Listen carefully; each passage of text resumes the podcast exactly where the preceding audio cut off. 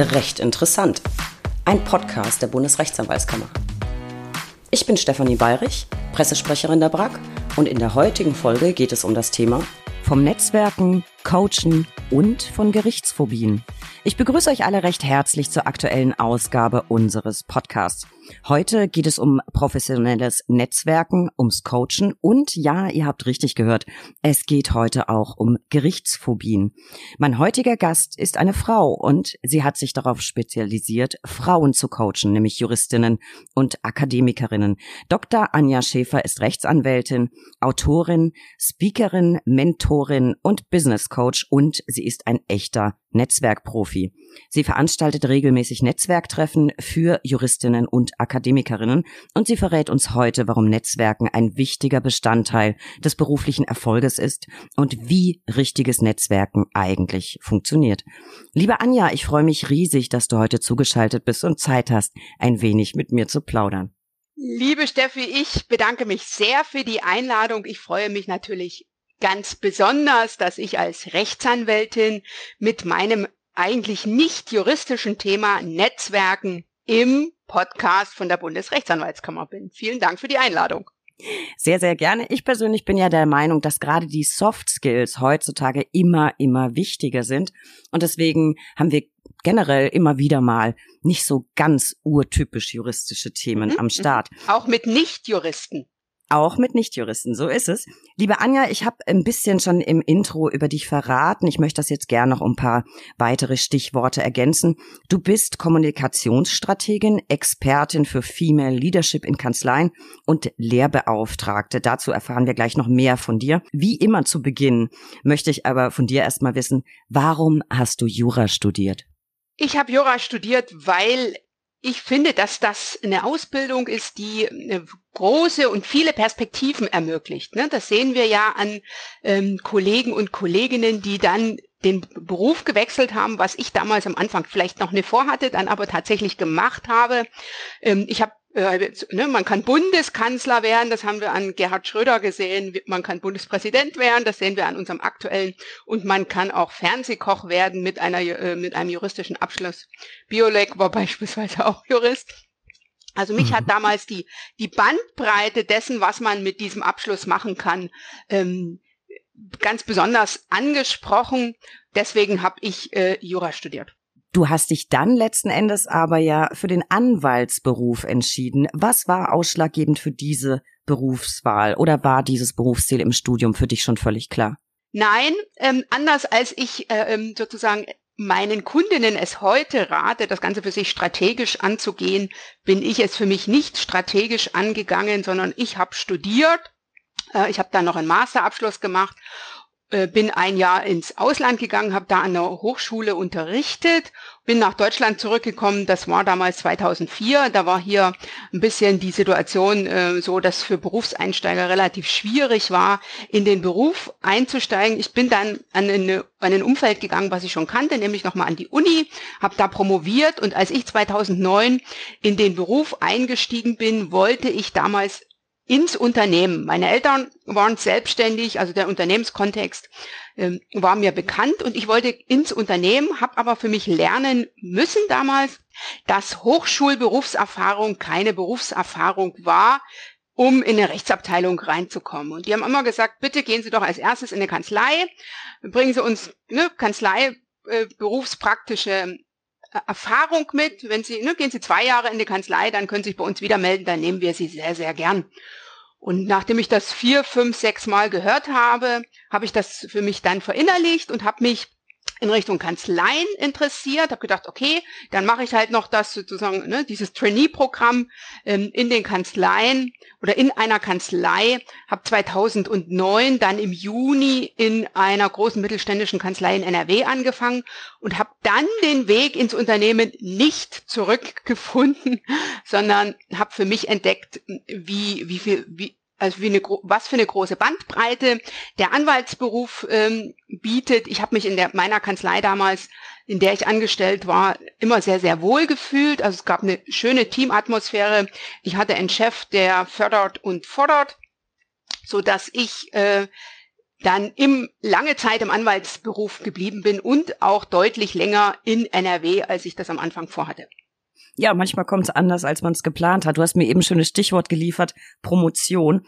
Ich weiß, was dein Promotionsthema war. Ich fand, das war also wirklich alles andere als alltäglich. Es war nämlich das polnische Abfallrecht. Frage, wieso gerade das? Wie kamst du da drauf? Und äh, wichtige Frage, sprichst du Polnisch? Weil sonst kann ich mir das äh, gar nicht so recht vorstellen. Fragen über Fragen, erzähl mal so ein bisschen. Mhm. Ähm, also dass das, das Thema geworden ist, ähm, lag so ein bisschen am Doktorvater und an mir. Der hatte also, ne, ich habe in einem öffentlich-rechtlichen Lehrstuhl promoviert, war da auch wissenschaftliche Mitarbeiterin und der hatte eben zu bestimmten Themenbereichen schon äh, Doktoranden und Doktorandinnen und das Umweltrecht fiel dann sozusagen zu mir und dann äh, habe ich gesagt, ich möchte aber gerne was zu Polen machen. Ich war in Polen schon des Öfteren. Ich habe in Polen ein Semester studiert. Ich war, habe meine Wahlstation in Polen gemacht ähm, und wollte einfach ähm, in dem Bereich ne, meine Kenntnisse ausbauen. Ähm, zu der Zeit, wie ich das für mich, wie ich die Promotion angegangen bin, ha hatte ich, habe hab, hab ich Gott sei Dank nie gewusst, was das noch für ein Arbeitsaufwand sein wird bezüglich der Fachsprache, weil ich konnte sehr gut äh, Umgangspolnisch, äh, würde ich jetzt mal formulieren, oder Alltagspolnisch, aber ich hatte von der Fachsprache noch nicht wirklich viel. Also ne, ähm, ich habe am äh, wirklich ähm, am Anfang meine Fachtexte, Gesetzestexte, Kommentartexte und so weiter mit dem Wörterbuch gelesen und was, das war sehr, sehr zeitaufwendig und sehr, sehr hart. Aber so kam für mich der Ansatz zu Polen und dass es dann das Abfallrecht geworden ist, lag einfach daran, dass es zu bestimmten Themenbereichen schon was gab. Ähm, und dann kann ich jetzt on Detail gar nicht mehr so sagen, warum es jetzt Abfallrecht geworden ist und beispielsweise jetzt eine Gefahrstoffrecht oder was auch immer.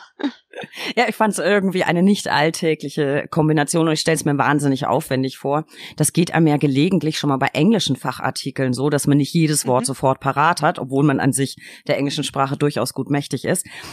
Ähm, Wahlstation, auch ein gutes Stichwort. Die hast du, glaube ich, in was in Warschau, ne, abgeleistet. Ja, ja. Da würde ich auch gerne noch mal mit dir drüber sprechen. Wir haben nämlich viele ähm, Studenten und Referendarinnen und Referendare, die uns äh, zuhören.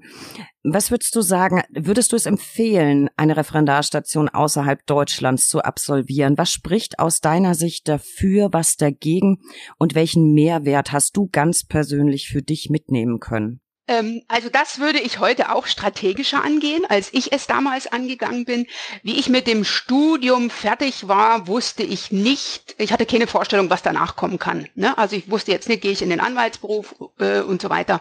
Und ich rate ähm, meinen Kundinnen heute, wenn sie eine Berufsstrategie haben. Ne? Also wenn Sie wissen, Sie wollen beispielsweise im Nachgang als Anwältin in Berlin arbeiten, dann äh, empfehle ich immer sehr, die Wahlstation dafür zu nutzen, den potenziellen Arbeitgeber für sich zu finden, sofern man den nicht schon gefunden hat. Wenn man da noch offen ist, wenn man beispielsweise im, im Nachgang promovieren wird, dann ne, ist man ja in der Hinsicht viel, viel freier und ähm, kann die Wahlstation für sich nutzen ne, und äh, gerne dazu auch ins Ausland gehen. Ähm, eine weitere Möglichkeit, die Wahlstation im Ausland zu verbringen, was ich auch sehr, sehr wichtig finde, ist, wenn ich die Anwaltsstation schon in einer größeren Kanzlei war, die auch eine Dependance im Ausland haben, dann kann man das auch sehr, sehr gut miteinander verbinden. Wie ich damals mich beworben habe für Wahlstationen im Ausland, war es so, dass ich hatte so überlegt, englischsprachiges Ausland wäre in Betracht gekommen oder eben Polen. Und um ins englischsprachige Ausland verschickt zu werden in den größeren Kanzleien, musste man zu meiner Zeit die Anwaltsstation dort in der Kanzlei absolviert haben.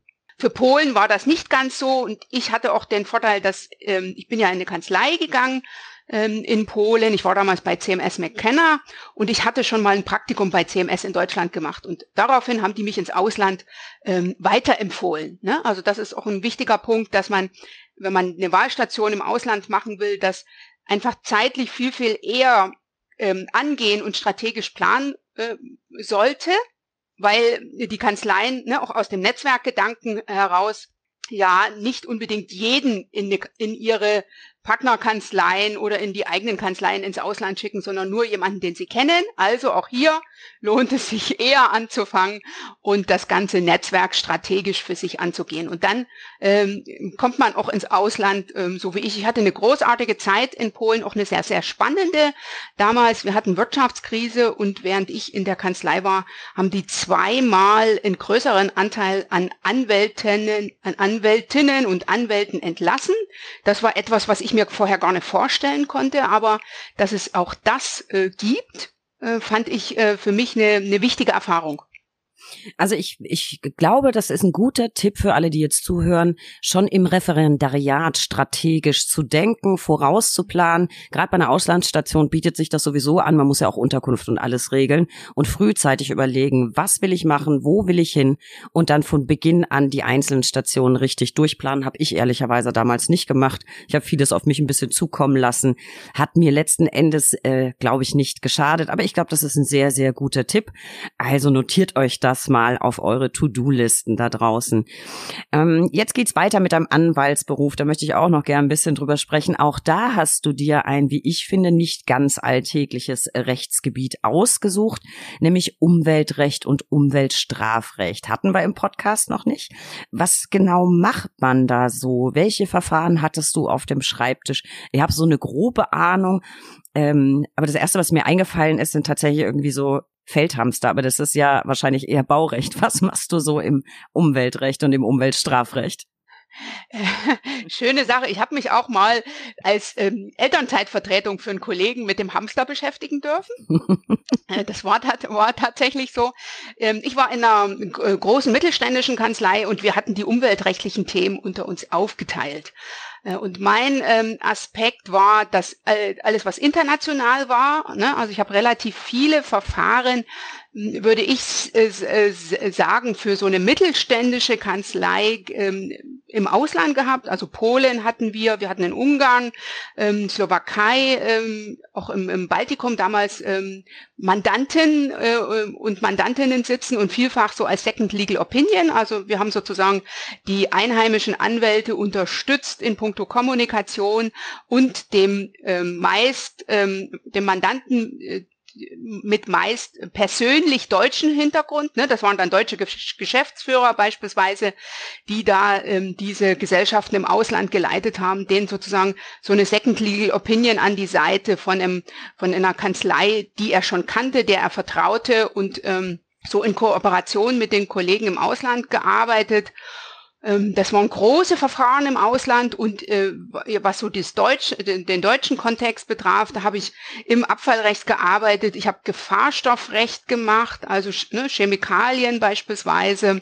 Chemikalienrecht war so ein Themengebiet von mir und ähm, ja äh, spannende Sachen, große Sachen und fast ausschließlich beratend. Ne? Also das ist ja, äh, wir sprechen ja bestimmt noch über meine, du hast angekündigt als Gerichtsphobien. Dabei ja. habe ich nur eine, ich habe nur eine Gerichtsphobie, ich habe nur eine sch äh, schlechte Erfahrung vor Gericht gehabt. Also ich bin ähm, so aus meiner anwaltlichen Perspektive zu 98 Prozent präventiv unterwegs gewesen, also beratend unterwegs gewesen und habe da ähm, sehr spannende Verfahren betreuen können sei es jetzt den Hamster.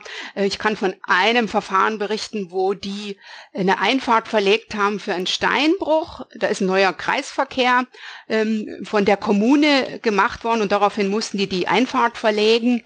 Und dann haben die, ähm, das waren gar nicht, das waren vielleicht 100 oder 150 Meter, was das ne, so sozusagen mhm. weiter ähm, aus dem Ort raus war. Und dann haben die das abgegraben, das, äh, das Bodenmaterial nach ihrem Verständnis und in ihren Steinbruch verbracht, um das da als Verfüllmaterial zu nutzen. Und auf die Art und Weise bin ich dann zum Umweltstrafrecht gekommen, obwohl ich ja keine Strafrechtlerin bin. Es stellte sich nämlich heraus, dass das kein klassisches Bodenmaterial war, sondern das war eine Altablagerung. Das war also in den 60er Jahren eine Deponie gewesen. Ähm, das war aber auf keiner Karte mehr als Deponie eingezeichnet. Es wusste auch niemand mehr äh, davon.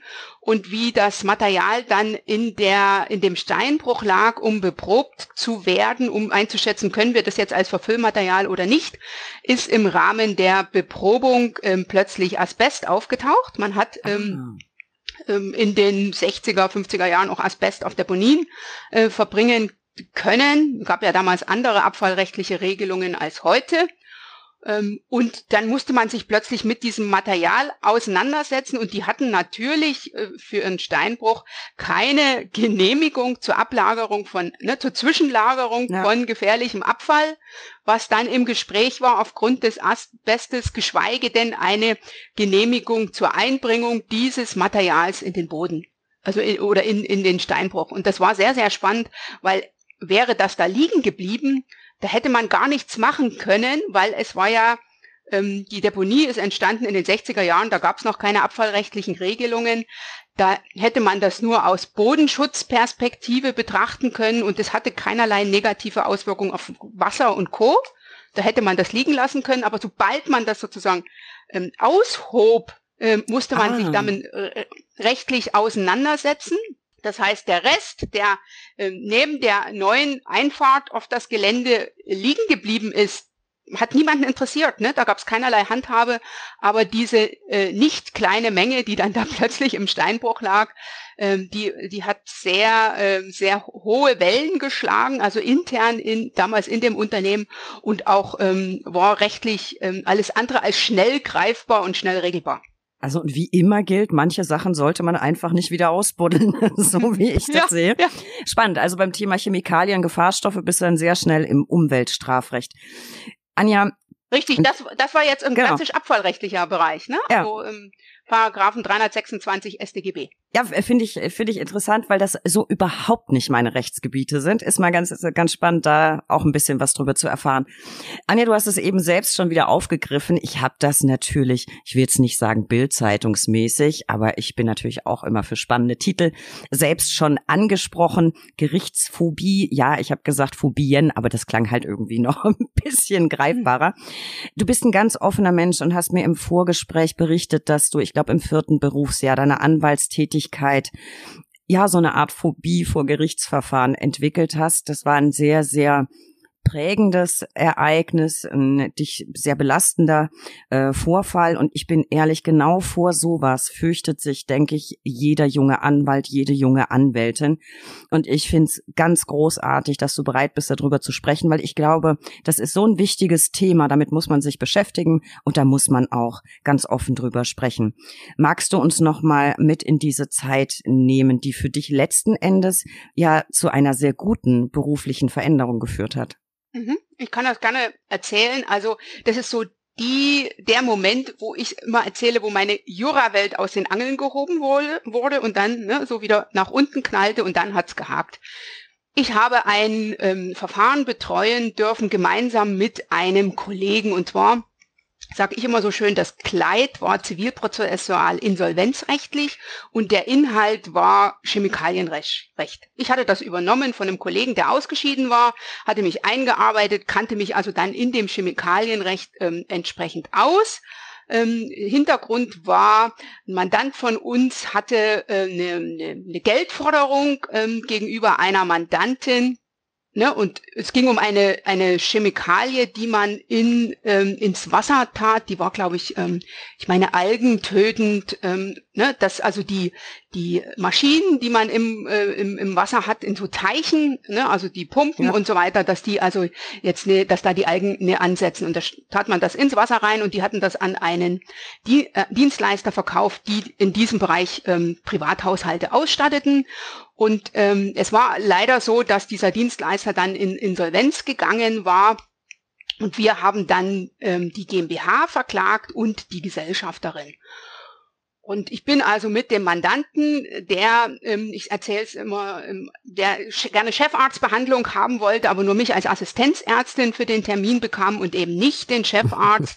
Ich musste dann alleine zu diesem Termin, weil der Kollege, der mich sonst unterstützt hat in puncto ähm, Gesellschaftsrecht, ähm, Insolvenzrecht, zivilprozessuales Recht, der hatte an diesem Tag Hochzeitstag und war mit seiner Frau ähm, sozusagen für ein fünf, ja, irgendwie verlängertes Wochenende, es war glaube ich ein Freitag, der Gerichtstermin ähm, im Ausland. Ne? Der war jedenfalls nicht greifbar und dann bin ich also da in Anführungsstrichen allein zu Gericht gegangen und mit dem Mandanten und zwei ähm, Einkaufskisten voll Akten, das weiß ich noch. Und es war bei mir der erste große Gerichtstermin. Ne? Also ähm, ich hatte vorher so ein paar Kleinigkeiten gemacht, aber ich hatte jetzt plötzlich ein Verfahren mit einem Streitwert von irgendwie um die 150.000 Euro. Und wir haben inhaltlich diskutiert und da äh, sah ich mich und der Mandant natürlich genauso, der mit war, ein Herr in den 70ern, selber kein Jurist, aber ne, natürlich der Meinung, dass er das hätte eigentlich mehr oder weniger alleine machen können, wenn er, wenn ihm jetzt nicht dieser, dieser Anwaltstitel gefehlt hätte. Und wir hatten eigentlich inhaltlich schon ähm, gewonnen. Ne, der Richter, äh, ein älterer Herr, wie sich später herausstellte, ähm, ähm, das war eine Kammer für Handelssachen, war ein äh, Einzelrichter damals und der, ähm, ein Einzelrichter mit zwei ähm, ne, zwei Experten aus dem Handelsbereich ähm, und der war in der letzten Woche vor seiner Pension und ähm, hatte dann äh, noch sechs Wochen, äh, war dieser dieser Stuhl unbesetzt und dann ist der Nachfolger gekommen. Es war ein einstweiliges Verfahren. Der wollte das also auf Teufel komm raus da beenden. Eine Terminsverschiebung hat er mir nicht bewilligt. Und dann bin ich also hin. Wir haben also inhaltlich obsiegt und dann war äh, der Anwalt der Gegenseite einer vom Kaliber meines Chefs, ne? also grauhaarig, ich würd, hätte jetzt gesagt irgendwas zwischen 60 bis 65. Und dann hat der eine, eine, eine, formal, eine formale Frage gestellt zu den Formalien des Verfahrens. Ähm, und ich habe nicht verstanden, was der von mir wollte. Der hat nämlich damals behauptet, ähm, dass die Klage zwar zugestellt wurde an die Drittschuldnerin, also an die Gesellschafterin dieser GmbH, aber nicht an die GmbH und dass aufgrund dessen ähm, ne, dass dieses Verfahren formal nicht ähm, nicht korrekt war, also sozusagen hätte aus formalen Gründen hätte die Klage abgewiesen werden müssen. Und ich hatte auf diese diese dieses rechtliche Problem, ich hatte keine An Antwort. Ich hatte das noch nie gehört. Ich war in diesem Bereich überhaupt eine Firm. Es war also sozusagen tiefstes Insolvenzrecht und da saß ich da mit meinen chemikalienrechtlichen Kenntnissen. Ich hatte sogar noch einen Kollegen, ja, ich hatte sogar noch einen Kollegen mitbekommen ähm, für gesellschaftsrechtliche Fragen, aber der war ähnlich lange im Beruf wie ich, also ne, auch so vier Jahre vielleicht. Der hat mich angeguckt und dann habe ich mir wirklich gewünscht, ähm, dass die, ne, dass unter meinem Stuhl die Falltür aufgeht und ich da bitteschön raus, ne, ne, diesen, dieser Fluchtgedanke, den man dann ja hat. Ähm, und dann habe ich den Richter angeguckt und dann hat er gesagt, na, Frau Schäfer, wenn Sie jetzt hier keine nicht argumentieren können und ich hatte keine Argumente dazu, dann müssen Sie die äh, Klage zurücknehmen. Ja, und da hat natürlich der Anwalt der Gegenseite auf mich einge, also müssen Sie den Antrag zurücknehmen. Ich war ja im einstweiligen Verfahren. Ja. Ähm, da, äh, und dann hat der äh, Anwalt der Gegenseite auf mich eingeredet und der Richter und dann habe ich gedacht, naja, der Richter wird ja wissen, was, was zu tun ist. Und dann habe ich den einzigen Fehler in diesem Verfahren gemacht, indem ich den Antrag zurückgenommen habe. Ich hätte müssen sagen, ähm, sehr geehrter Herr Richter, vielen Dank für die, diese Info. Ich möchte bitte, dass Sie das entscheiden. Und dann wäre ich safe gewesen. Ich habe stattdessen in Anführungsstrichen mich bequatschen lassen. Ich wusste es auch nicht besser ähm, und habe ähm, den, äh, den Antrag zurückgenommen und ich habe es dann im Nachgang mit dem Kollegen, wie der von seiner, ne, seinem Hochzeitstagausflug zurückkam, ähm, erzählt. Und dann hat er gesagt, Mensch, Anja, was hast du denn da gemacht? Äh, du hast ja einen klassischen Anfängerfehler gemacht. Nur, ne, dass man sozusagen in einer Situation irgendwas nicht einschätzt, dann das Ganze zurücknimmt. Nur ähm, machen das Anfänger in den ersten irgendwie sechs, acht Wochen in Anführungsstrichen vor Gericht bei einem Streitwert von 500 oder 800 Euro. Und du hast das in deinem vierten Berufsjahr gemacht bei ähm, 150.000 Euro Streitwert. Äh, nicht schön. Ich sag mal so, der fällt scheiße gelaufen. Das ist richtig. Ja, wirklich scheiße, scheiße. gelaufen. Wirklich. Ja, das, und das für mich Bittere daran war, dass ich bin dann wirklich ähm, für, für ein Wochenende lang in die Unibibliothek gegangen, weil ich gedacht habe, ich muss das irgendwie verstehen. Äh, und äh, für mich zu verstehen, dass mir die, der Anwalt der Gegenseite in Bern aufgebunden hat, das war wirklich bitter, weil ich habe gar nicht an die äh, eigentliche Schuldnerin zustellen können, weil das war ein insolventes Unternehmen, was bis dato auch schon im Handelsregister ähm, gelöscht war. Also da konnte man an niemanden zustellen. Und die Zustellung an die Drittschuldnerin hat ähm, formal ausgereicht. Verflixt. Ich hätte gar nicht zurücknehmen brauchen, sondern ich hätte einfach sagen müssen, bitte entscheiden Sie. Und ich hätte, äh, wenn der äh, Richter sich damit auseinandergesetzt hätte, waren die Chancen sehr gut dass ich äh, gewonnen hätte, denn wir haben es dann, im, wir hatten ja noch das Hauptsacheverfahren. Das Hauptsacheverfahren ist so ausgegangen. Im Hauptsacheverfahren hat der Mandant anstandslos alles bekommen. Wie ging's dir in dem Moment, als du dann rausgefunden hast, es wäre so durchgegangen? Wie hast du das ähm, Das war schon, ähm, ich habe lange gebraucht. Also ich muss wirklich sagen, ich habe sehr, sehr lange gebraucht. Es waren sehr unschöne Situationen. Ich musste dann, mein Chef war im Urlaub, es ist im, im, äh, im also sozusagen Juli, August gewesen, dieser Termin. Ich musste dann zu einem anderen ähm, Gesellschafter der Kanzlei gehen und äh, mich und den bitten, die Haftpflichtversicherung zu informieren, ne, weil der Mandant noch auf dem äh, Flur vom Gericht mit einem Haftpflichtverfahren gedroht hat. Ne? Äh, hm. Der hatte sich das natürlich ganz anders vorgestellt. Ne? Der sah ja schon in Anführungsstrichen das Klar. Gewinnerurteil und ist dann als Verlierer äh, vom Platz gegangen. Ähm, das war wirklich, ähm, musste da eine lange E-Mail an meinen Chef schreiben, weil man ja nicht wusste, ne, kontaktiert der Mandant dann irgendwie übers Handy. Ähm, ja, das, das war im Nachgang wirklich, es waren so einige unschöne Dinge, die natürlich einfach mit, damit äh, einhergehen, sei es jetzt eine Haftpflichtsache. Es ist auch ähm, ähm, ne, ein bisschen teuer geworden für, damals für meine Kanzlei, weil äh, der Anwalt der Gegenseite hat natürlich seine Verfahrenskosten abgerechnet und die hat der Mandant äh, nicht bezahlt, sondern hat damals die Kanzlei übernehmen müssen. Ähm, ja, ja, also wenn ich heute äh, noch daran denke, ähm, dann sehe ich das in Anführungsstrichen, ich bin wieder in diesem, in diesem äh, Gerichtssaal und sehe das noch vor Augen. Und ich habe es im Nachgang auch dem ein oder anderen ähm, Kollegen erzählt, der selber als Richter unterwegs ist und hat gesagt, das ist eine Situation, ähm, äh, das macht man auch als Richter nicht. Ne? Also äh, so auf, ähm, ne, wenn man eigentlich ich weiß jetzt nicht, ob der auch nicht verstanden hat, aber ich habe so gedacht, ne, in dem fortgeschrittenen Richteralter ähm, hätte, ne, hätte, hätte der das eigentlich nach meinem Verständnis überblicken müssen. Äh, und dann ist die Reaktion, wie der agiert hat, ähm, ähm, aus auch aus, ähm, ne, wenn man jetzt sagt, man macht als Richter einen guten Job aus der Perspektive, nicht so ganz verständlich. Nee, das ähm, ist wirklich harter Tobak und ich finde es ganz großartig, dass du mit uns drüber sprichst. Und genau aus dieser Situation, aus diesem Vorfall hat sich ja dann letztlich so ein bisschen eine Angst bei dir entwickelt, wieder vor Gericht zu gehen. Völlig selbstverständlich. Also ja, richtig, ich bin dann ähm, sozusagen, ne, das nächste Mal bin ich dann mit, ist, hat der Mandant einen Chefarztbehandlung bekommen, ist mein Chef mitgegangen.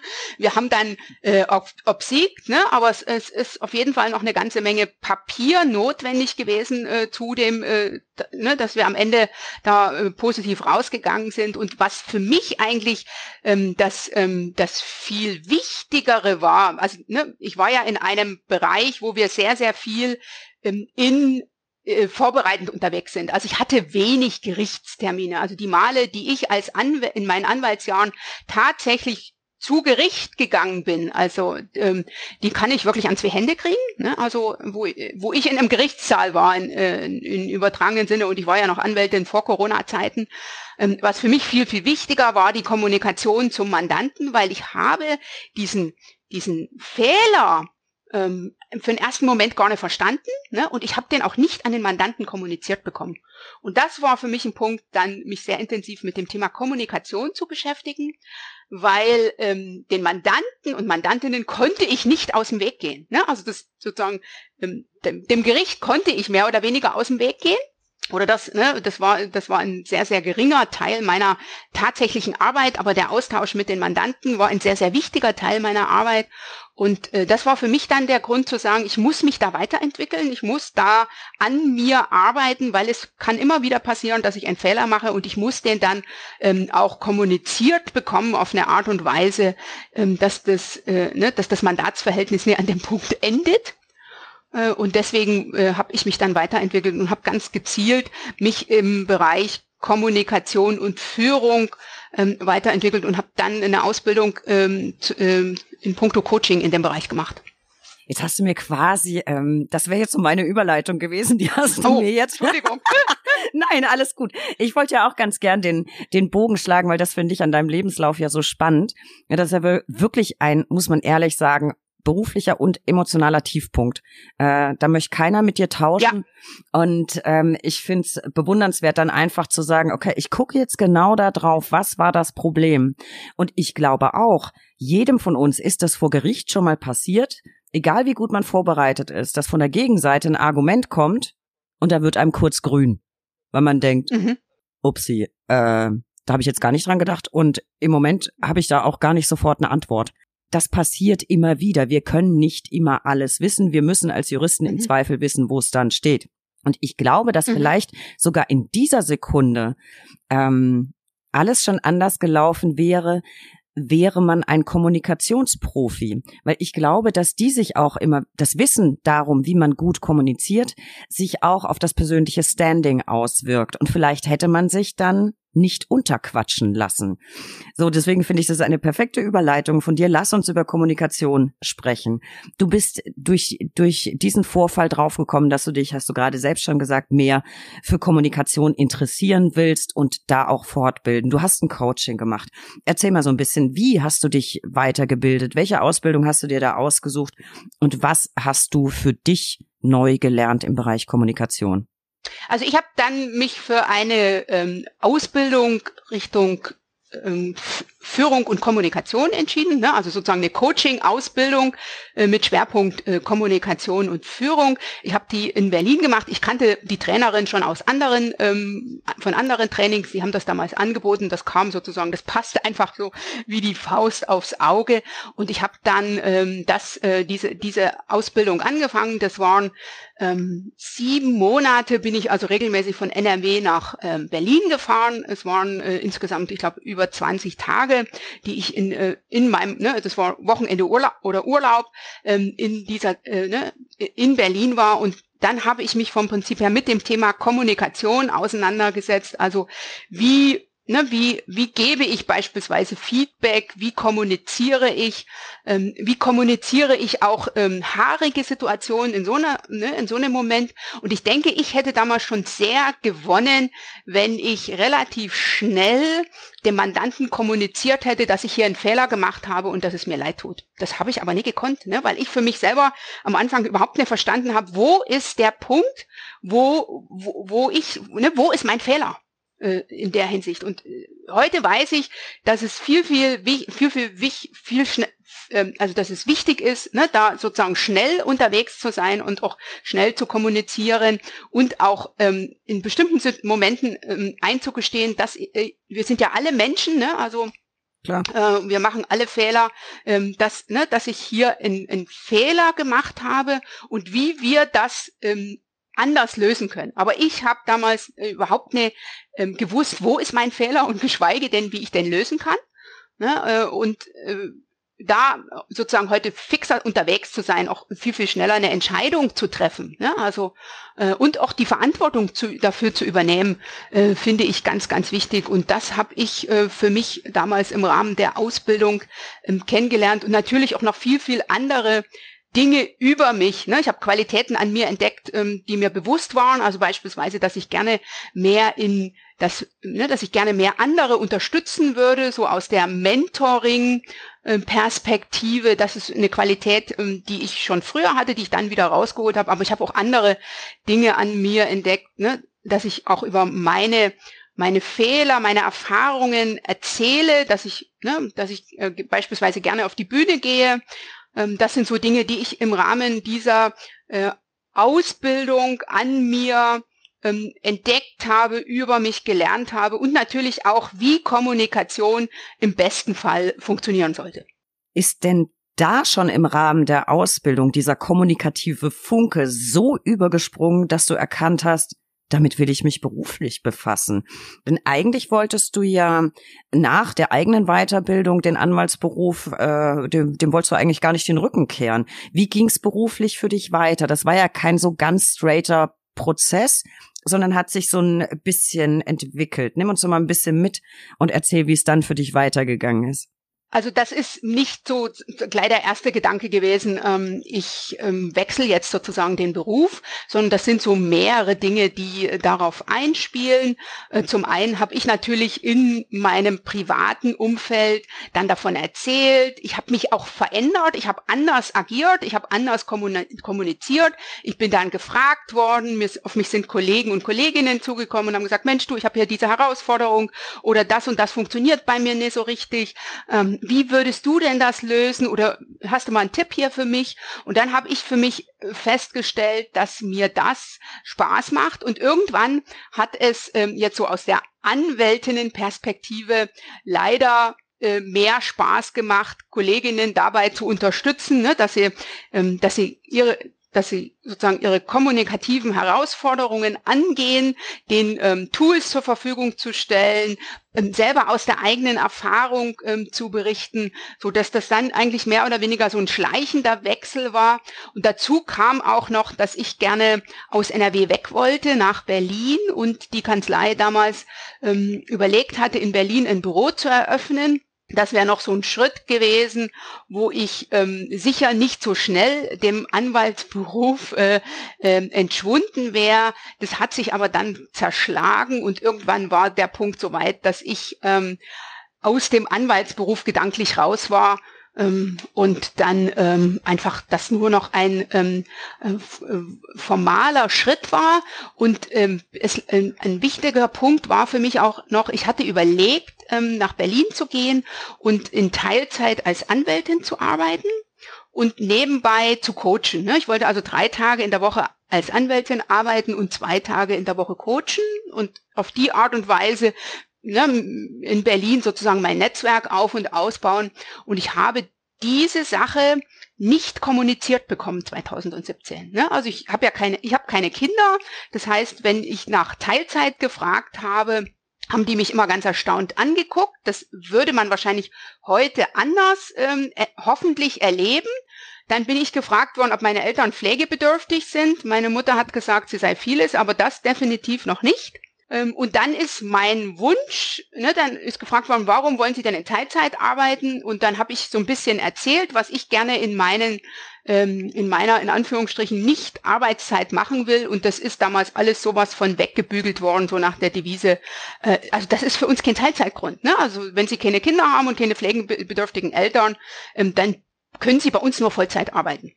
Äh, und äh, wenn sie ne, in zwei, drei Jahren dann hier so, so gesettelt sind und ähm, entsprechend angekommen sind und, und, und, dann können wir mal drüber nachdenken, dass sie zweimal im Jahr einen Freitag kriegen, frei kriegen für ihr sogenanntes ähm, ähm, Frauengedöns. Ne? Und da habe ich gesagt, wow. nee, äh, das so habe ich, ja.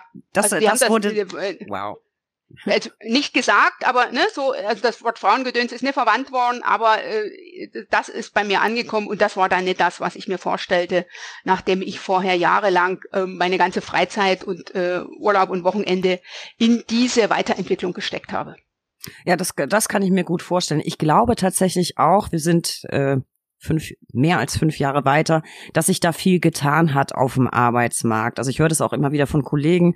Ganz viele arbeiten in flexiblen Modellen, weil viele noch nebenher ein Projekt haben, sei es, dass sie irgendwie mhm. Coaching machen oder ein Buch schreiben oder was auch immer. Und ich glaube, das erfordert der Arbeitsmarkt heute auch, weil sonst hast mhm. du einfach richtig ein Problem, gutes äh, Fachpersonal zu kriegen oder gute Angestellte.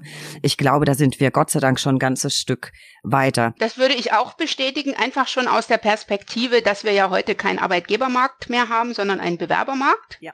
Und ähm, das, das, das sehe ich genauso und ähm, das kann ich nur bestätigen, weil ich erlebe es auch. Ähm, ich bin ja ähm, sehr und sehr netzwerkmäßig unterwegs. Ich vernetze mich gerne äh, mit Kollegen und Kolleginnen und das sind mittlerweile deutlich mehr als noch 2017, die ähm, ne, zusätzliche Qualifikationen ähm, neben, also ne, auf ihrer Visitenkarte stehen haben im übertragenen Sinne, die nicht mehr klassisch ähm, anwaltlich äh, oder juristisch sind.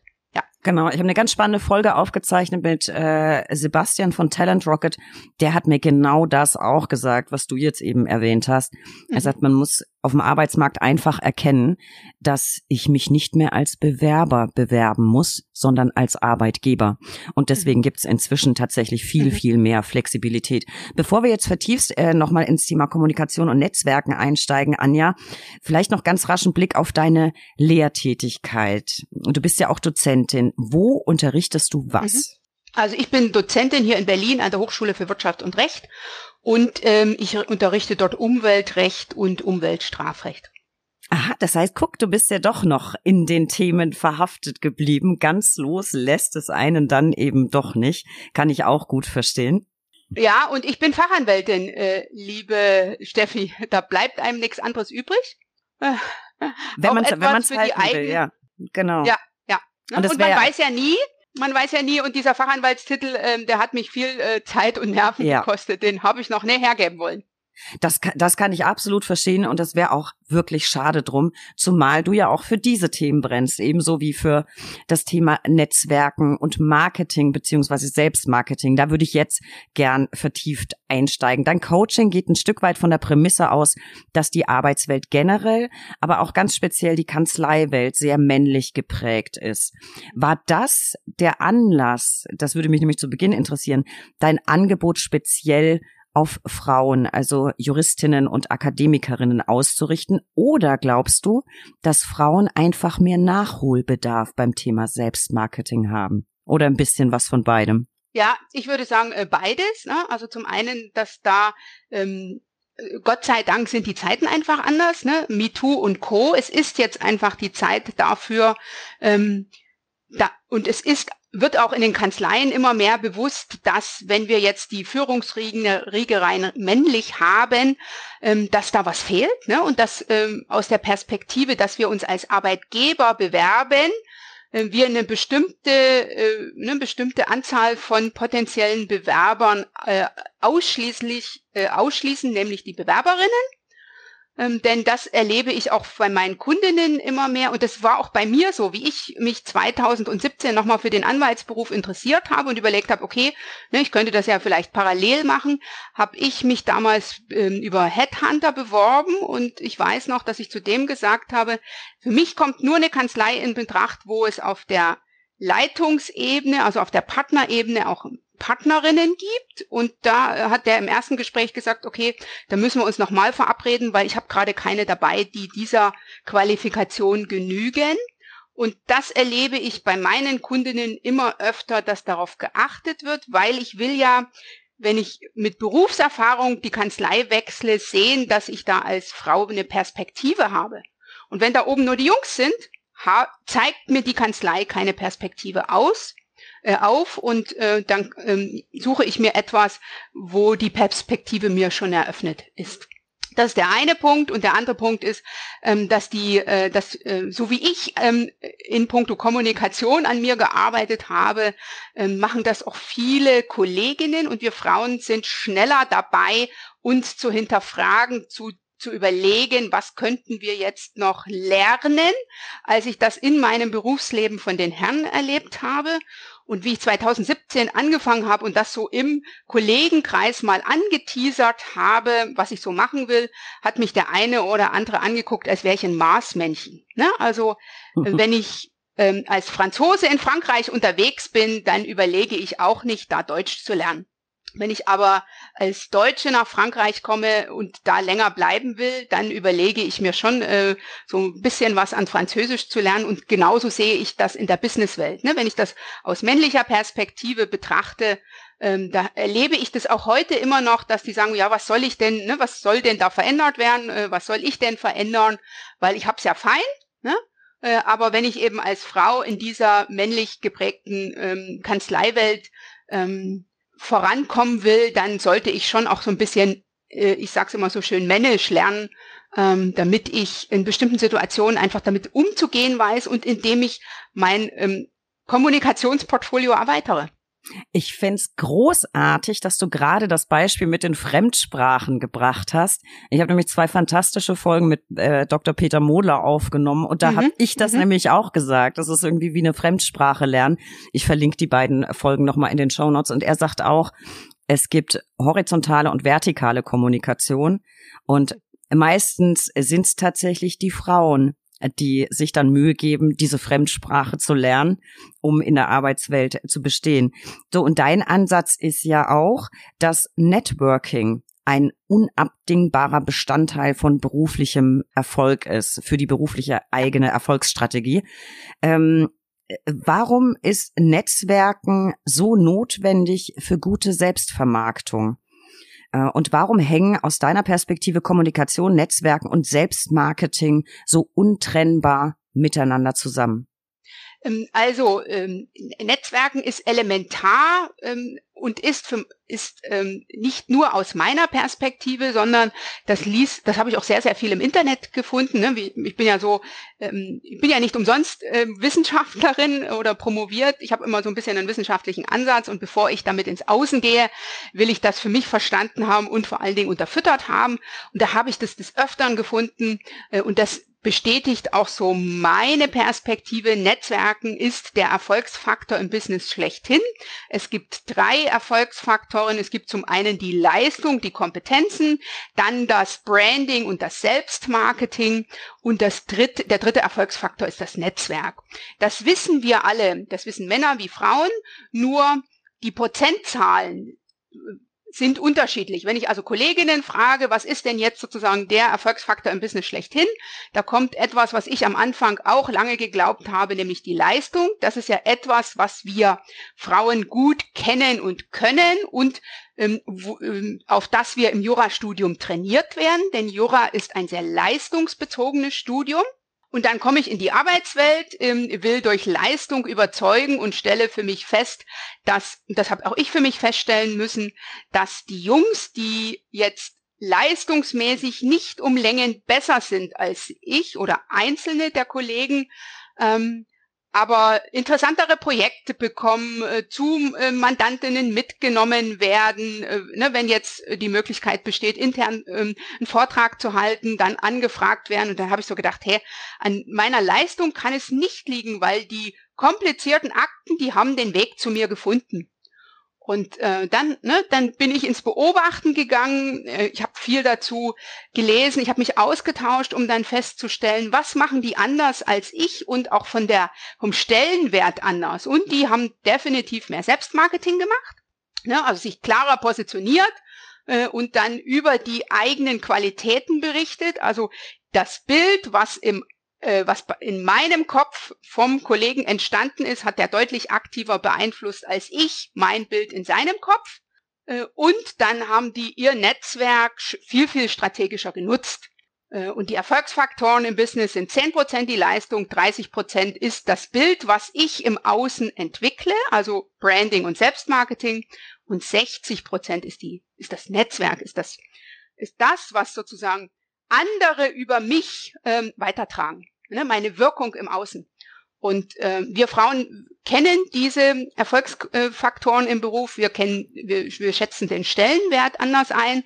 Ne, wir sind, ähm, ich bin zumindest am Anfang so unterwegs gewesen und ich höre das auch viel von meinen Kundinnen. Der Chef spricht schon gut über mich. Ne? Also mein Chef soll sozusagen meine Expertise in den Gesellschafterkreis tragen, auf das die dann alle sagen, ja, wir wollen, dass die Frau Dr. Schäfer die nächste Karrierestufe nimmt. Und äh, mit dem Netzwerken sind wir auch viel, viel zurückhaltender. Wir instrumentalisieren unser Netzwerk viel, viel weniger. Ne? Also äh, wir überlegen immer, was kann ich geben?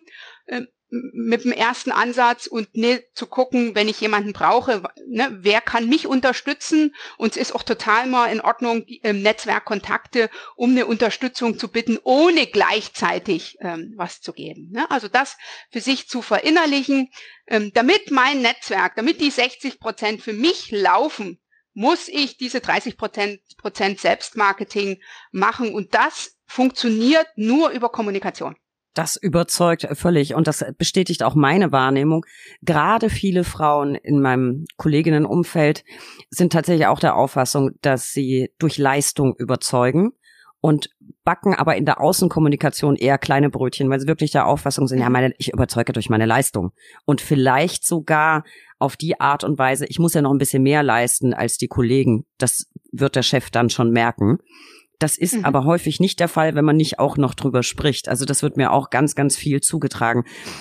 Was sind also, wir, wir unterstellen jetzt einfach mal das Vorhandensein von Leistung und Kompetenz.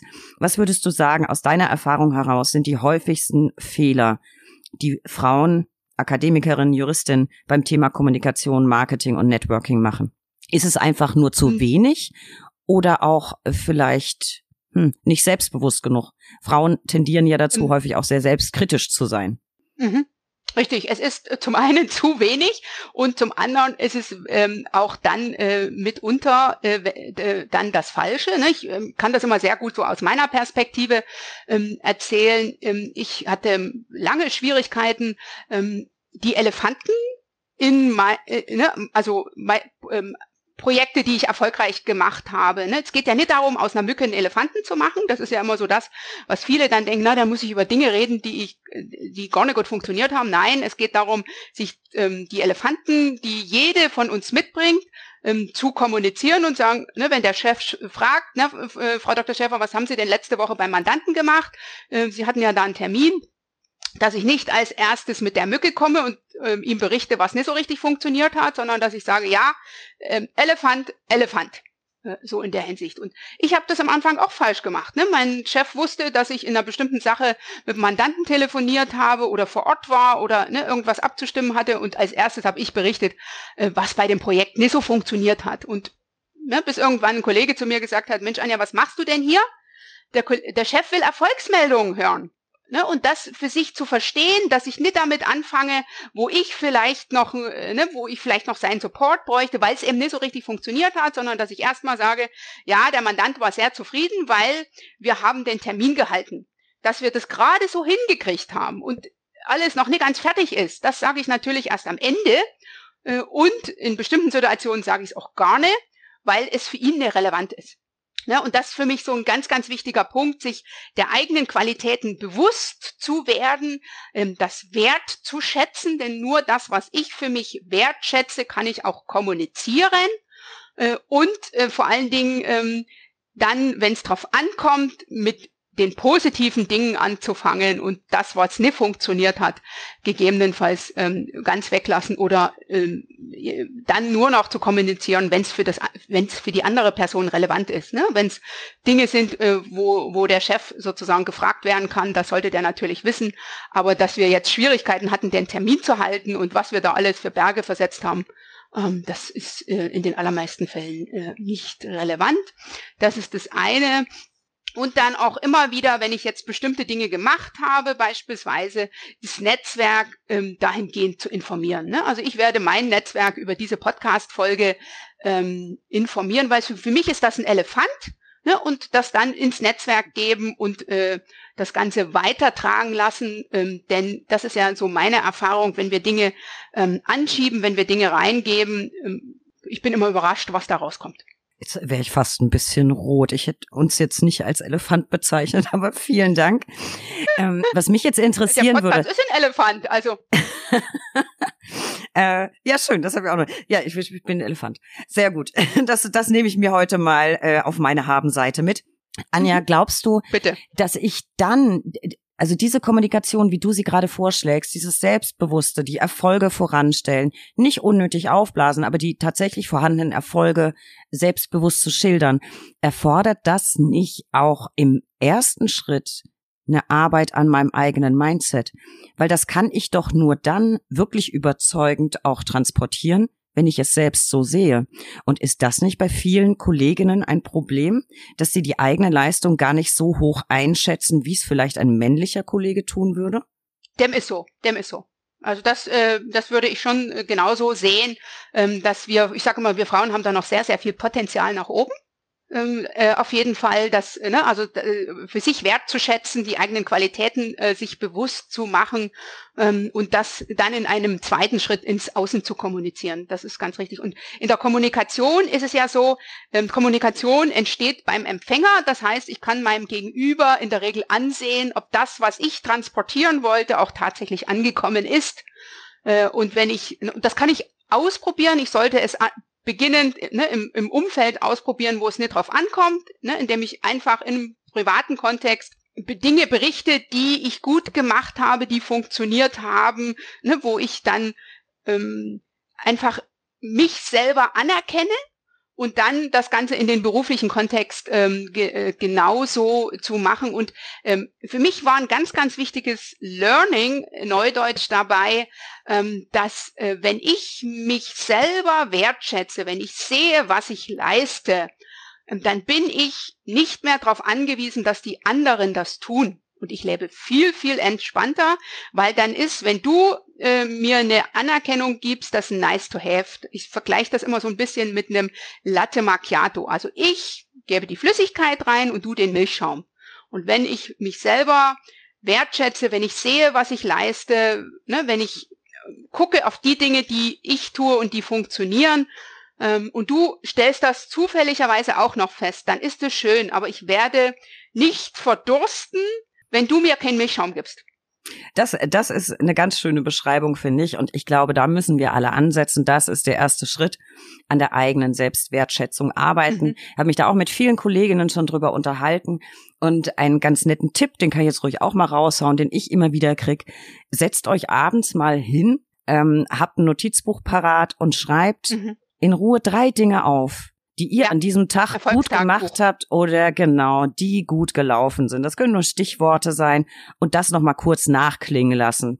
Weil ich glaube, dass das wirklich erhebliche Übung erfordert, wenn man mhm. nicht der Typ mhm. ist, der sich äh, permanent selbst, also man soll sich ja nicht permanent selbst gut finden, aber mhm. anzuerkennen, was man geleistet hat, das muss man üben.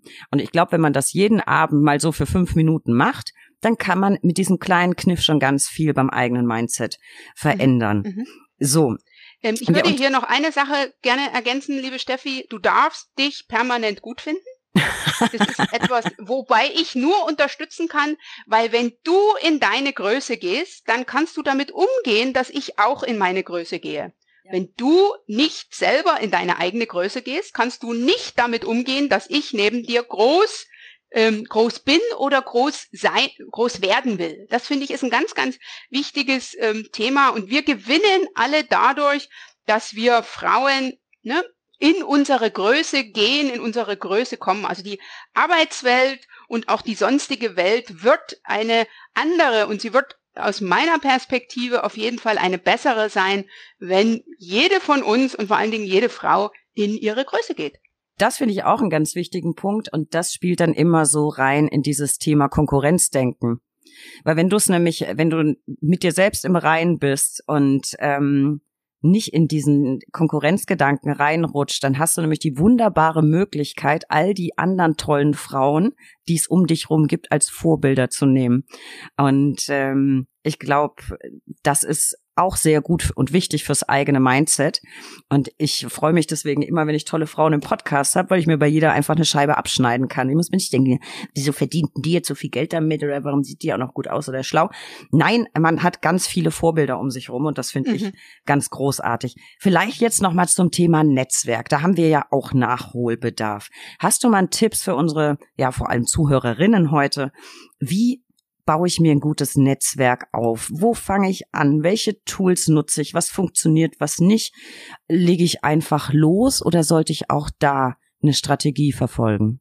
Ja, du äh, nennst ein wichtiges Wort. Also meine, mein, mein, mein wichtiger Tipp ist eigentlich äh, in puncto Networking, Netzwerke nicht irgendwie, sondern Netzwerke mit Strategie.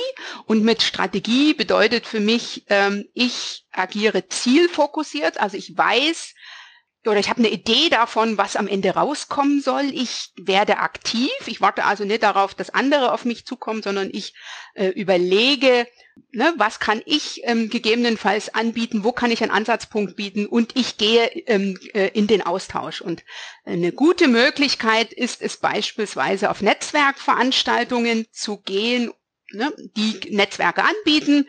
Ich empfehle für Juristinnen immer sehr gerne den Deutschen Juristinnenbund da kann ich einfach ähm, auf die Veranstaltung gehen, neue Kolleginnen kennenlernen ähm, beispielsweise und ähm, ich kann auch mal in meinem Netzwerk fragen, wer da schon Mitglied ist und mich mitnehmen lassen.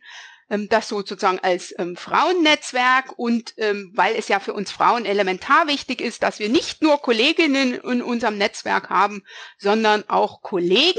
Also ne, die Herren brauchen wir auf jeden Fall, um äh, beruflich weiterzukommen, auch zu gucken, ne, wo sind äh, aus meiner Perspektive vielleicht fachliche Ansatzpunkte äh, und das passende Netzwerk und ich werde da ähm, ja, bring mich da ein, geh dahin auf die Netzwerkveranstaltung. Ich denke, das ist immer eine gute Möglichkeit anzudocken an ein bereits bestehendes ähm, informelles oder formelles Netzwerk und da Kontakte zu knüpfen. Das finde ich eine gute ähm, Strategie. Wenn ich jetzt vielleicht örtlich nicht die Möglichkeit habe, an äh, klassischen ähm, Netzwerktreffen teilzunehmen. Vor Corona waren die ja viel in, in Präsenz. Was kann ich online machen? Es gibt da ja auch verschiedene Formate, die online stattfinden, Netzwerktreffen. Was kann ich sonst so machen? Also suche ich mir LinkedIn draus, suche ich mir Instagram aus? Wie, mhm. wie netzwerke ich? Welche Tools kann ich benutzen? Also äh, online empfehle ich ähm, auf jeden Fall das ähm, Netzwerk LinkedIn. Also für mich ist LinkedIn äh, ein Multiplikator schlechthin.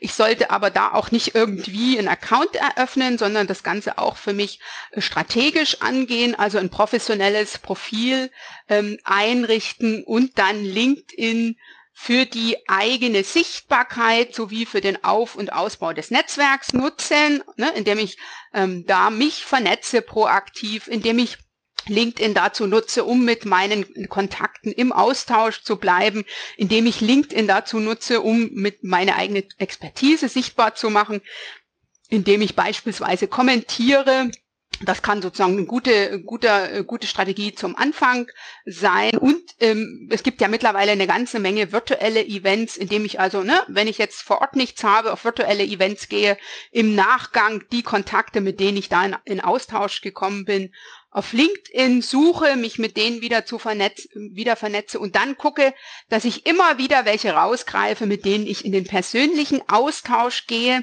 denn ich gewinne nicht mit ähm, mein, sozusagen, ich gewinne nicht Sichtbarkeit in meinem Netzwerk, wenn ich ausschließlich lose Kontakte habe, sondern ich muss immer wieder Netzwerkkontakte weiterentwickeln, damit ich am Ende den ein oder anderen in meinem Netzwerk habe, der Multiplikator oder die Multiplikatorin ist und mich weiterempfiehlt. Was glaubst du, wie, wie aktiv muss man dann sein, damit wirklich was bei rumkommt auf LinkedIn? Wie viel Zeit muss ich investieren? Wie regelmäßig muss ich dort irgendwas posten oder kommentieren? Hast du da Erfahrungswerte? Ähm, also ich handhabe das natürlich deutlich umfangreicher, als ich das meinen Kundinnen empfehle.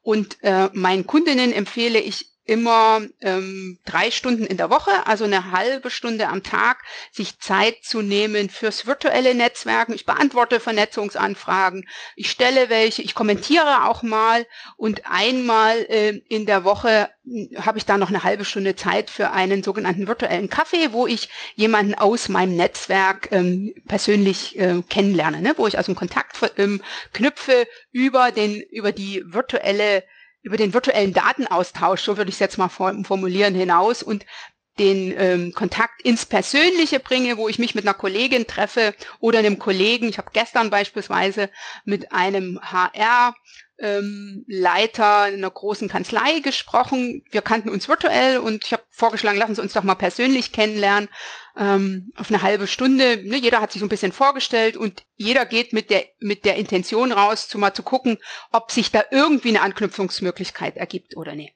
Ne, das ist, finde ich, eine gute Möglichkeit. Und ich würde noch eins gerne nachtragen zu der Frage vorher ähm, zum Netzwerken für Kolleginnen äh, und ne, sozusagen zum Netzwerk auf und Ausbau empfehle ich natürlich auch mein virtuelles Event gerne an dieser Stelle. Ich organisiere jetzt am 24. und 25. März einen virtuellen Juristinnen-Netzwerkentag zum Thema Personal Branding, auch mit dir als ähm, Speakerin und, und Expertin, liebe Steffi.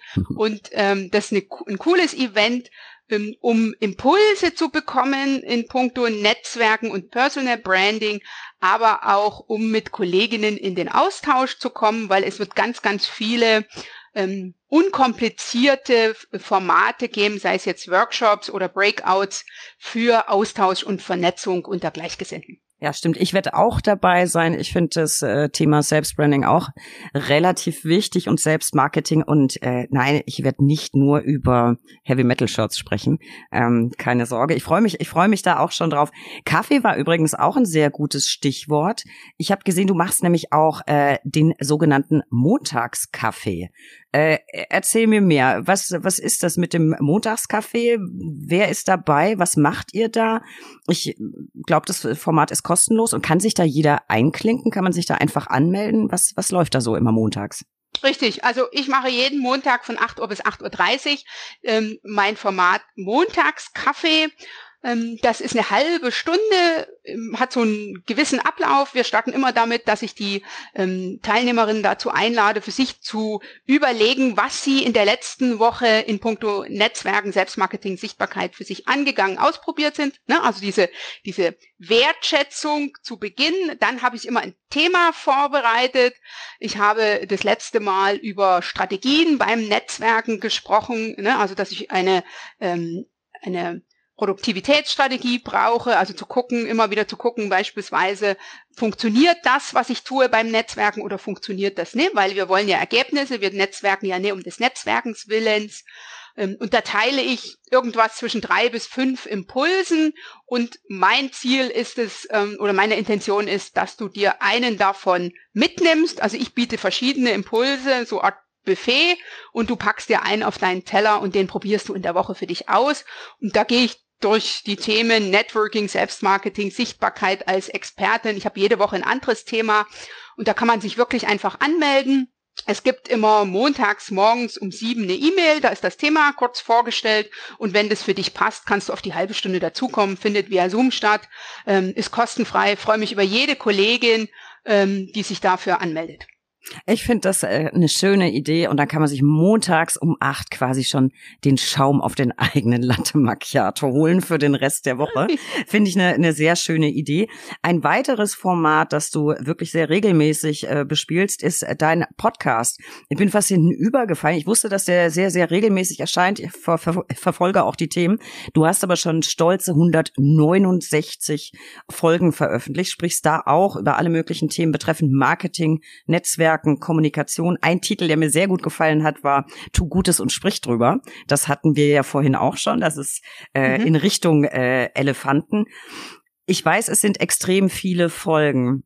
Hast du einen Überblick darüber, welche Themen besonders gut ankommen, wo besonders viel Informationsbedarf besteht? Ähm, ja, äh, liebe Steffi, ich habe mich natürlich in Vorbereitung auf unser Interview äh, mal ähm, informiert. Äh, ich habe jetzt zwei Folgen mitgebracht, die besonders gut äh, angekommen sind, ähm, nämlich zum einen das Thema Sichtbarkeit und LinkedIn. Ich äh, lasse mich ja das selber unterstützen von der LinkedIn-Strategin und mit der habe ich ein Interview äh, gemacht zum Thema, wie ähm, du deine Sichtbarkeit und Reichweite auf LinkedIn strategisch angehst. Das war jetzt eine Folge, die gut angekommen ist und auch das Thema Thema Netzwerken, ne? wie du als Juristin deine Expertise am besten in dein Netzwerk trägst, ist eine, ähm, die auch großen Zuspruch äh, äh, hatte und ähm, für mich persönlich wichtig ist die Folge, was Positionierung wirklich bedeutet, weil da erzähle ich so ein bisschen meine Geschichte nochmal. Mein Podcast hat ähm, ursprünglich auch die Ausrichtung Richtung gehabt auf Kommunikation im männlichen Businessumfeld. Ich habe aber eine, selber eine, eine persönlich große Herausforderung gehabt, nämlich eine Brustkrebserkrankung, die dazu geführt hat, dass ich mich nochmal ähm, klarer gefragt habe, wem äh, will ich tatsächlich unterstützen und wem kann ich auch unterstützen. Und seitdem habe ich meinen Juristinnenfokus, den hatte ich vorher in der Deutlichkeit noch nicht. Also ich richte mich mittlerweile ausschließlich an Juristinnen. Die Akadem Akademikerinnen sind jetzt außen vor. Und ich habe äh, auch im Zuge dessen ähm, vieles umbenannt. Äh, mein Podcast heißt jetzt nicht mehr Kommunikationstango, sondern Juristinnen Netzwerken Podcast. Und darüber habe ich in der Folge, was Positionierung wirklich bedeutet, gesprochen, weil es ist elementar, dass ich für mich klar habe, ähm, wofür bin ich die Expertin, was sind meine persönlichen Qualitäten und wem kann ich den meisten Mehrwert bieten, weil nur wenn ich das weiß, macht Selbstmarketing Sinn und kann dann am Ende mein Netzwerk was für mich tun. Ähm, solange ich selber unklar bin, ähm, kann ich das auch nicht wirklich im, ins Außen transportieren und tut mein Netzwerk dann auch nichts für mich, denn wir sind Menschen und wir machen alle lieber nichts als das Falsche und demzufolge ähm, bin ich so selber ein Positivbeispiel dafür, dass es Sinn macht, erst sich mit dem Personal Branding zu beschäftigen und dann Selbstmarketing zu betreiben und dann sozusagen das Netzwerk zu nutzen und nicht hinten anzufangen. Das hast du sehr schön zusammengefasst, was ich auch schön und vor allem bemerkenswert finde, wie du es immer wieder geschafft hast, aus schwierigen Phasen in deinem Leben äh, Kraft zu schöpfen und dich selbst neu zu orientieren. Das ist ja ein echter Mutmacher und ich finde es auch sehr schön, dass du uns jetzt quasi deine Lieblingsfolge verraten hast und Liebling ist auch wieder ein gutes Stichwort. Dann kommen wir doch zum Ende hin zu meiner persönlichen Lieblingskategorie, den drei Ls. Der Buchstabe L kann für so vieles stehen. Lieblingsmotto, Lieblingsessen, Lieblingspannen. Und da du so ein positiver Mensch bist, Anja, hätte ich von dir natürlich gern dein Lieblingsmotto. Ähm, ja, das steht hier bei mir an der Wand. Äh, was immer du durchgemacht hast, es ebnet dir deinen Weg von Emily Blunt gucke. Und das passt ja auch noch wie die Faust aufs Auge zu dem, was ich mhm. gerade über dich gesagt habe. Ein tolles Motto. Ähm, ich glaube, da muss man gar nicht viel zu sagen. Das lassen wir jetzt einfach mal so nachklingen. Passt sehr, sehr schön zu dem, was du uns erzählt hast. Dann deine Lieblingsfreizeitbeschäftigung würde mich interessieren. Was machst du, wenn du nicht netzwerkst? Wenn ich nicht netzwerke, ähm, mache ich jetzt wieder mehr Reisen. Ne? Das ähm, ist etwas, was, ähm, was ich die letzten Jahre äh, sehr, sehr wenig gemacht habe, bedingt einfach durch äh, Corona und dann auch bedingt durch meine ähm, Krebserkrankung. Freue mich sehr, dass ich dieses Jahr wieder mehr unterwegs äh, bin. Ich bin ein großer Fan, Fan von gutem Essen.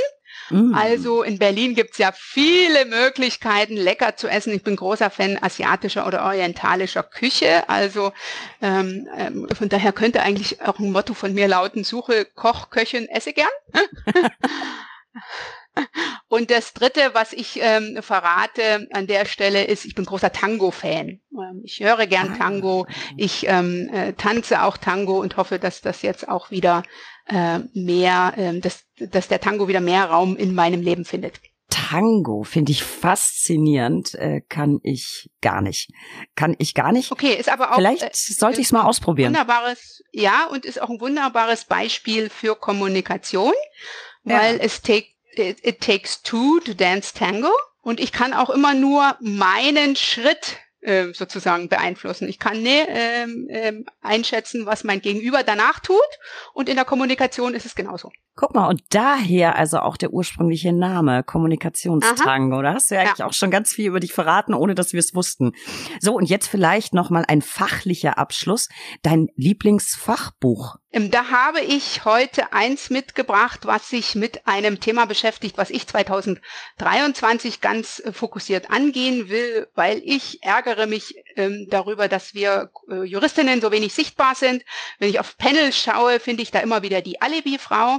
Äh, und dann sind die Herren, die unter sich die interessanten Slots aufteilen. Ich möchte gerne mehr Kolleginnen dabei unterstützen in puncto ähm, auch rauf auf die Bühne. Und ich empfehle daher heute ein Buch in der Hinsicht, und zwar How to Own the Room von Frauen und der Magie brillanter Reden von Viv Großkopf. Mhm. Das ist im Herbst letzten Jahres erschienen, finde ich ein klasse Buch, ähm, denn die, das, das die Herausforderung, die wir haben, ist ja nicht die fehlende Expertise, sondern das ist eine ganz klare Mindset-Frage und dann ist es ein bisschen was an Handwerkszeug. Und äh, besonders zu der Mindset-Frage ähm, bietet Viv Groskop in ihrem Buch ähm, ganz, ganz viele Impulse. Ich habe da auch noch das ein oder andere für mich mitnehmen können. Also eine unbedingte Leseempfehlung und ähm, liest sich auch sehr, sehr äh, leicht. Das klingt großartig. Ich habe es jetzt äh, gerade eben tatsächlich schon mitnotiert. Ich frage auch manchmal so ein bisschen, naja, nicht ganz uneigennützig nach dem Lieblingsbuch, äh, weil ich schon viele tolle Tipps hier bekommen habe. Und das klingt auf jeden Fall spannend. Liebe Anja, ich danke dir sehr für diese inspirierenden Einblicke. Du hast uns ganz viel erzählt, was uns Mut machen kann. Also auch aus schwierigen Phasen kann ganz, ganz Tolles erwachsen. Und äh, ja, das macht so ein bisschen Mut, auch mal drüber nachzudenken, wo kann ich mich selbst vielleicht noch besser vermarkten, wo kann ich meine Kommunikation verbessern. Ganz viele tolle Einblicke. Ich danke dir sehr. Ein Wort an unsere Lauscher da draußen. Besucht uns unter www.brack.de für tagesaktuelle Infos rund um den Anwaltsberuf. Abonniert diesen Podcast. Wir freuen uns über jeden neuen Zuhörer und folgt uns auf Instagram, unter recht unterstrich interessant. Und auch heute gilt wieder unbedingt ein Blick in die Shownotes werfen. Da habe ich euch ganz viel zu Anja verlinkt. Liebe Anja, ich danke dir sehr für dieses wunderbare und vor allem sehr, sehr offene Gespräch, aus dem wir alle ganz viel für uns mitnehmen konnten. Ich wünsche dir noch einen zauberhaften Tag mit Latte Macchiato. Ich danke für die Einladung, liebe Steffi, und noch ein Satz zum Abschluss. Was andere Leute über dich denken, ist un uninteressant, es sei denn, sie finden dich klasse. Besser könnte man keinen Abschluss finden. Das lassen wir so stehen. Mach's gut, Anja. Tschüss.